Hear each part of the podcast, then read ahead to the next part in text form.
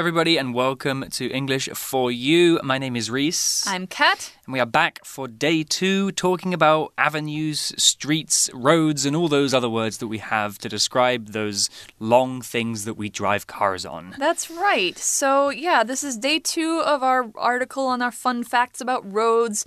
So, we've talked about uh, how roads used to mean just a journey, mm -hmm. and then they became a route or route. Yeah, and we've talked about how streets are generally busier mm-hmm. roads that mm -hmm. have uh, communities living around them. Yeah, and people socializing around them, shopping on them, stuff like that. Hmm. So, on the subject of roads, we talked about uh, some, maybe one famous road yesterday, which was Route 66. Yeah, Route 60, Route 66. Yeah, yeah. Um, which is a very famous road uh, that goes across America. It winds from um, Chicago to LA. There's a song. That's the one. Yeah, and it's I think it only exists in parts now, but it's still there in essence. You can still go through all the cities that are mentioned in the song, That's like so Albuquerque cool. and um, Amarillo, Texas. Mm. I think Vegas. Does it go through Vegas? No, it doesn't. Close by, I think. Yeah. Um, well, are there any other famous roads that you know of, Kat? Oh, I mean, plenty. There's uh I think of well, I uh, in Taiwan, I think of Ketagalan Boulevard. Oh, where's that? The presidential hall, ah. like the ah. presidential um, palace uh, road, okay. the one in front of all the government buildings, mm -hmm. where they have the Pride Parade every year. Very important road. Yes, very big road. I would say that's an avenue. That's yes. According to the definition we will get to later. Feels like an avenue. Yeah, I like that word. yeah. When I think of famous roads, I think of Chang'anjie, which is oh. um, a road that goes along the middle of Be uh, Beijing. Oh. Okay, and I don't actually know it. it's incredibly long and incredibly wide. I wow. think at some point it's like eight or ten lanes. It's more like an avenue, and it goes yeah. between the Forbidden City and Tiananmen Square. Oh well, yeah. That wow, that's that's a big, that's an important road. An important road indeed. Yeah. Uh, but let's get into the article today and find out a bit a bit more about exactly what an avenue is. Mm -hmm. Reading.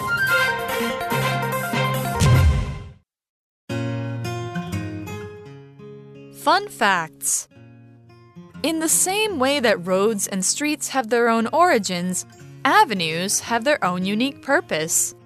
An avenue is a road that usually leads to a major part of a city and impresses visitors with a dramatic entrance. Paris is where you'll find one of the world's most beautiful avenues. The 400 year old Champs Elysees boasts fancy shops wide stone paved sidewalks, lush trees, and grand hotels. This tourist attraction is frequently a subject for painters and photographers. Other famous avenues are New York's Park Avenue and Tokyo's Omotesando. However, many roads are officially called an avenue while not being avenues at all. City planners often use the designations street and avenue to indicate directions. For instance, in Seattle, US, Pine Street and Union Street run east and west, while Summit Avenue and Harvard Avenue run north and south. Many cities use this system to help people orient themselves when they lose their sense of direction. When you visit a new city, Explore the avenues and get lost in the streets. You're sure to have some fun on any road you find. Okay, so today's article begins by saying that in the same way that roads and streets have their own origins, avenues have their own unique purpose. Mm -hmm. Okay, so before we learn about avenues, let's talk about this descriptor unique. Unique is an adjective that means the only one of its kind, unlike anything else. So if something is unique, it's special and there's nothing else in the world like it. So every human is unique and every person is special. We often use this adjective to describe something that is so special that it stands out. It's special and worth talking about.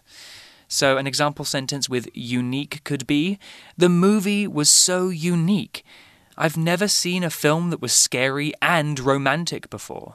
Huh. Wonder what movie that would be. Uh, Warm Bodies.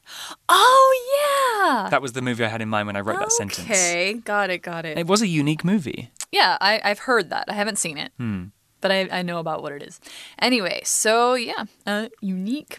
That sounds very unique. Avenues have their own unique purpose. So, what is an avenue? The article says an avenue is a road that usually leads to a major part of a city and impresses visitors with a dramatic entrance. Wow. So, like you were saying, Chang'anjie is between Tiananmen Square and Forbidden City. Yeah. Those are two huge landmarks in Yes. Beijing.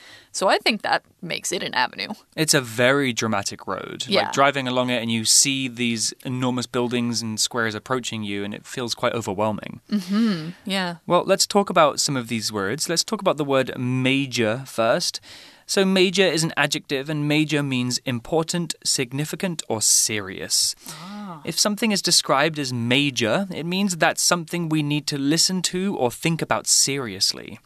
A major problem is a big, serious problem. A major award, like an Oscar, is a significant special award that many people know about. Don't use this word unless you mean to, because major is quite a strong word. So, an example sentence could be The typhoon caused major problems for southern Taiwan, where many buildings were damaged. Hmm. Scary. Yeah, so a major problem would be a huge problem. Yes, so f- coronavirus is a major pandemic and problem It for is. the world. Yeah, it is. Well, then we have this word impress. The verb to impress means to make somebody feel admiration or respect for something. If you impress somebody, that means you do something or say something that is so good or amazing that other people are like, wow, Wow. He's so good. Oh my god. Yeah. So impressed. Yeah. The article talks about a part of a city impressing people. How can a part of a city do that?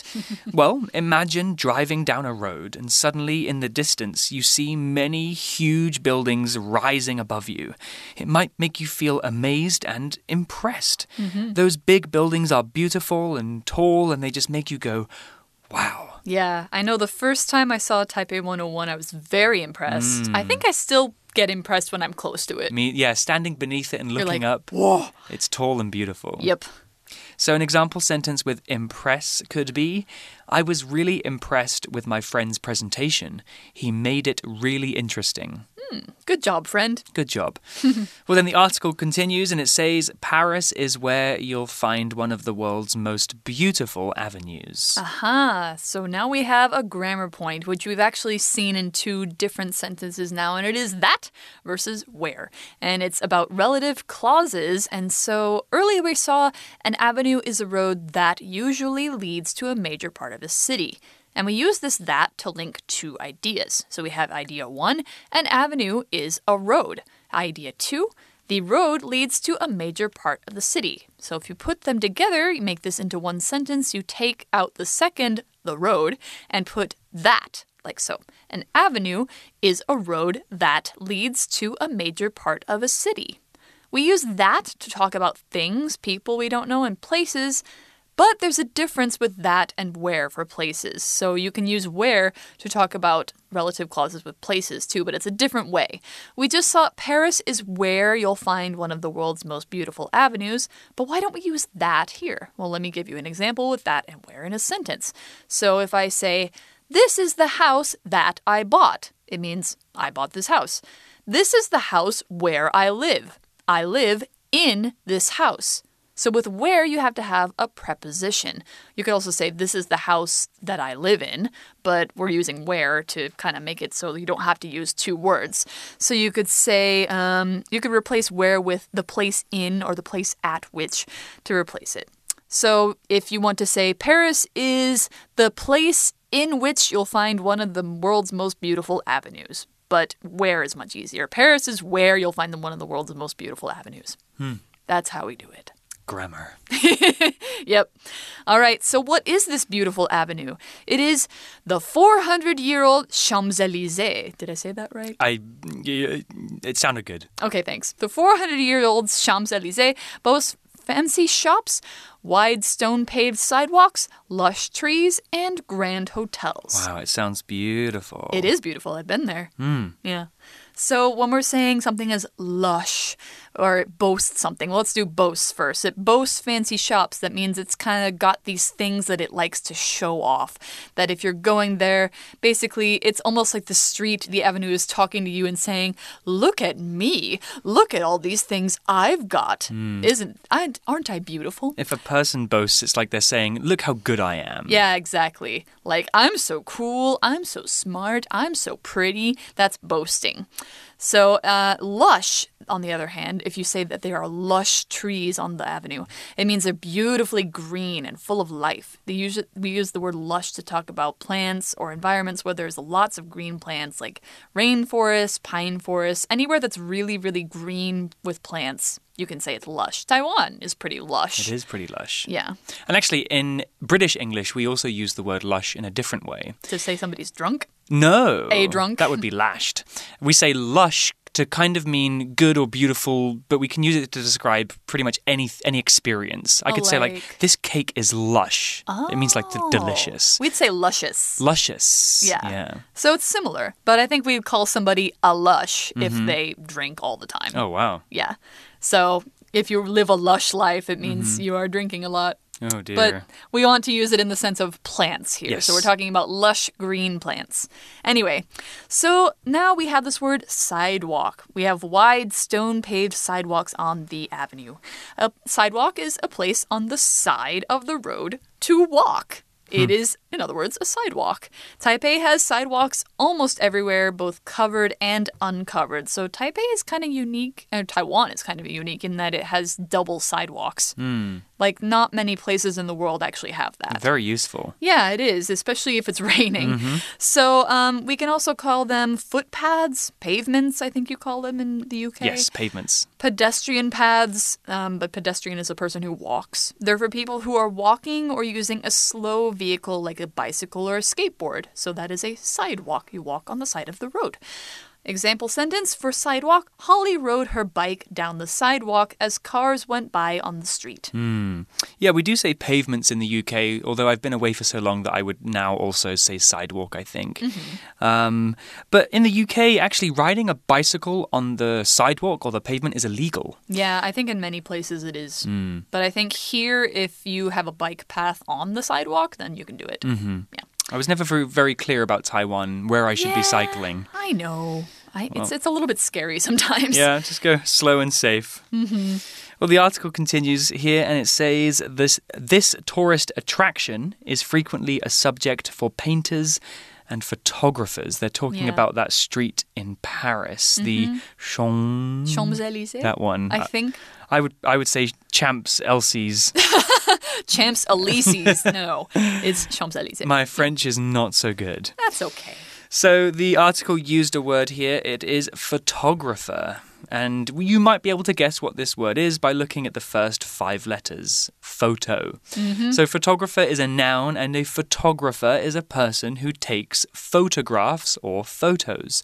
So, pick up a camera and start taking photos, and you're a photographer too. Yeah. Though we often use this word to talk about people whose job it is to take photos. If you take photos just for fun, you would be an amateur photographer. Yeah, or a hobbyist photographer. Yeah. Yeah. Um, so, an example sentence with photographer is I arranged for a photographer to join the wedding party so that we could get some high quality photos of this special day. Mm -hmm. Yeah, most weddings now have a photographer. Do. Yeah, so anyway, so photographers and painters, they love the Champs Elysees because at the end of it is the Arc de Triomphe. Hmm, I have been there. Uh, yeah, I, I was going to go there, but it was Bastille Day when I was in Ah. Paris. It was, same. yeah, it was too busy. I didn't go. But you saw the fireworks. I saw it on, uh, yeah, I saw the fireworks. they were amazing. Yeah, that was so great. Yeah.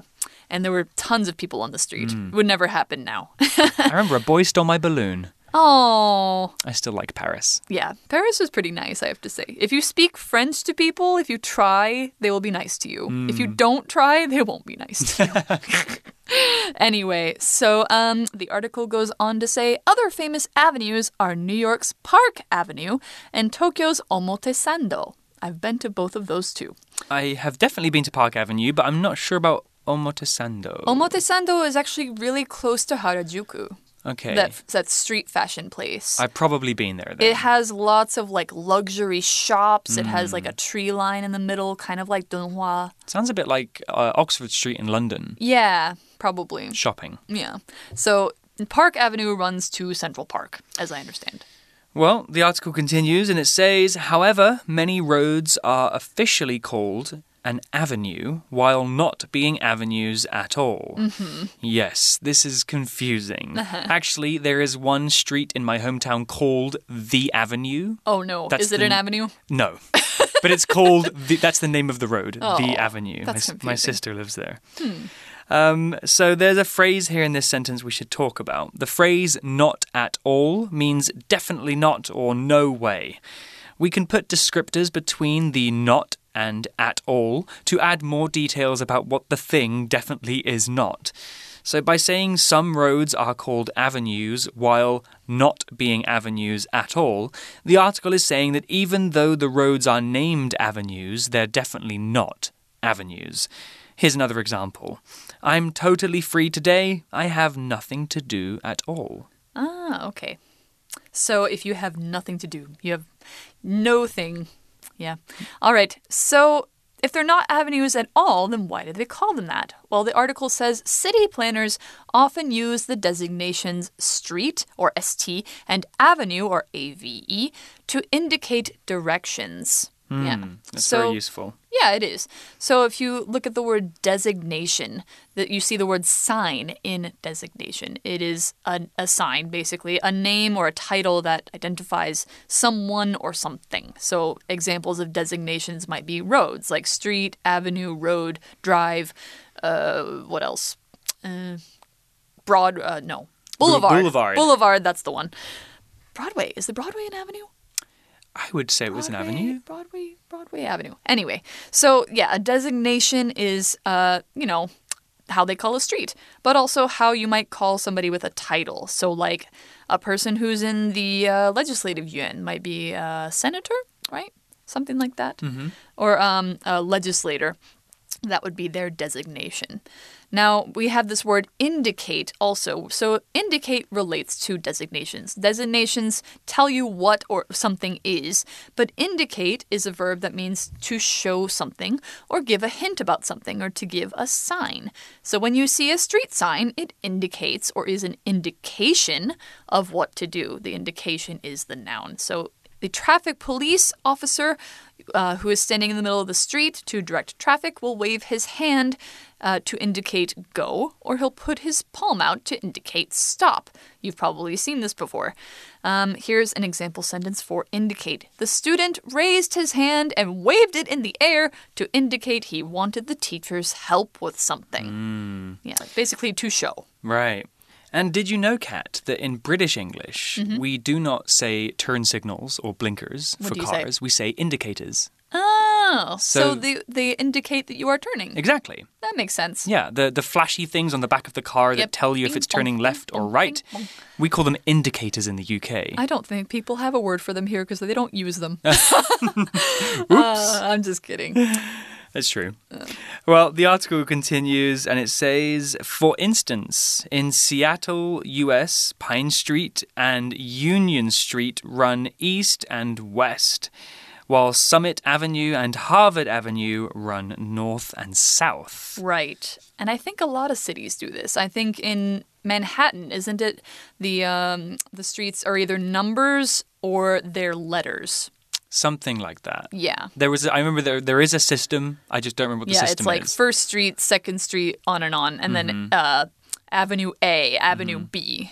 right, so it's like yeah. I'll meet you on B and third, B and Yeah. third or something. Yeah, exactly.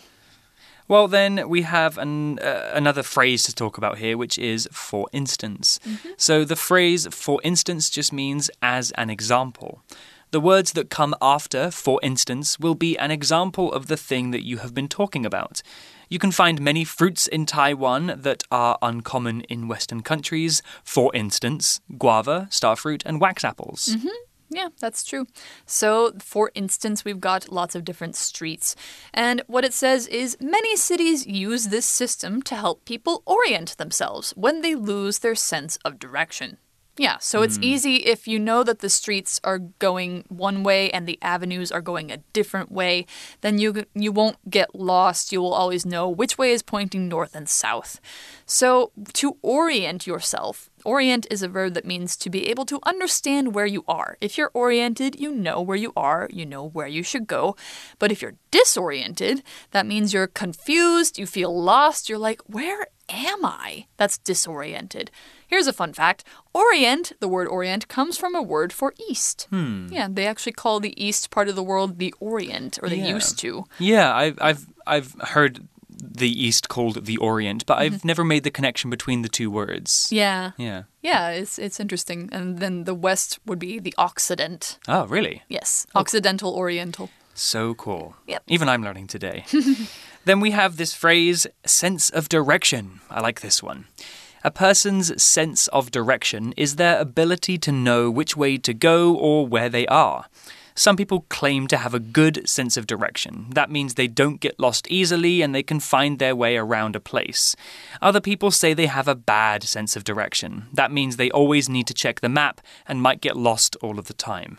I personally think I have a pretty good sense of direction. How about you, Kat? Yep, I do too. I usually um, am the one leading people around. If I know where north is, I'll never get lost. Yeah, and kind of knowing where the sun is in the sky and Yeah. where certain landmarks are, it's easy to know which way is north and south. Yeah, exactly.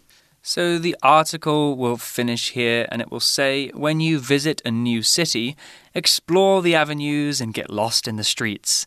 You're sure to have some fun on any road you find. Of course. That's, definitely true. Yeah, I, some, some of my favorite vacations have been just walking around the streets of different cities. Yeah, exactly. Wandering is just so much fun. You should do it. Well, that's all for the article today about roads, streets, and avenues, but we do have a For You chat question to discuss, so let's get into that.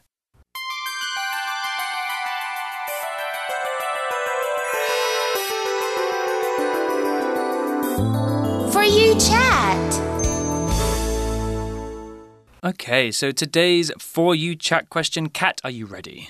Uh, I think so. Cool, here we go. Taiwan has many lanes. What do you think the difference is between a lane and a street?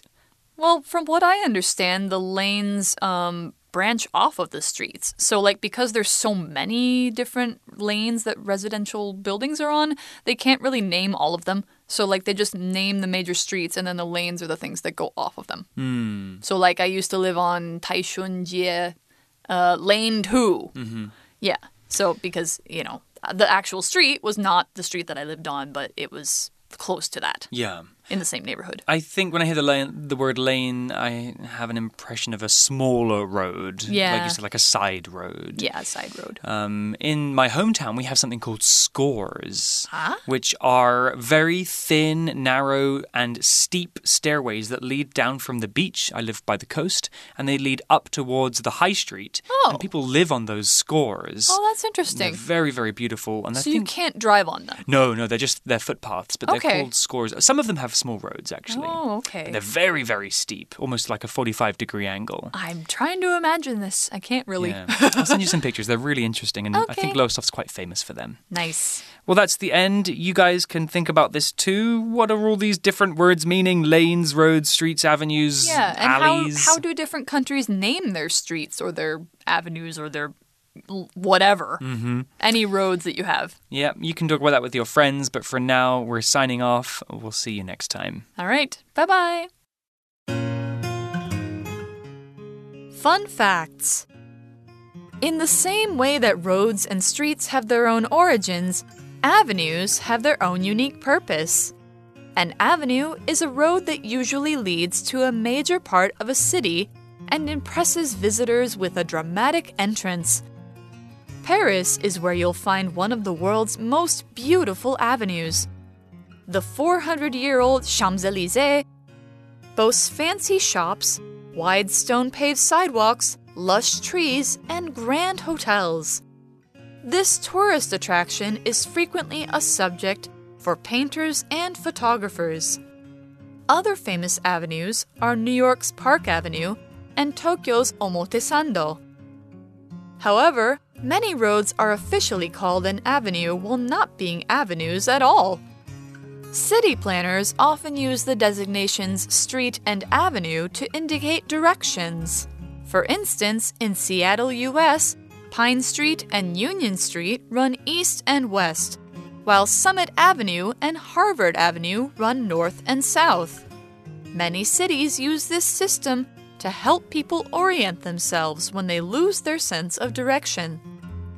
When you visit a new city, explore the avenues and get lost in the streets. You're sure to have some fun on any road you find.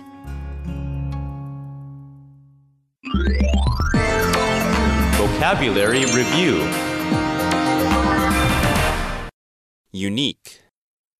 This area is quite modern, which is why this old traditional house is such a unique part of the neighborhood. Major. The big New Year's party at Taipei 101 is a major event that thousands of people love going to every year. Impress. Charles impressed his guests with a huge dinner that showed off his great cooking skills. Sidewalk. The cafe owner put some tables on the sidewalk right outside his shop window. Photographer. John and Cynthia hired a photographer to take pictures on their wedding day. Indicate. The green line on the map indicates a trail that leads through the park. 智慧小补帖。 Boast. Lush. Designation. Orient.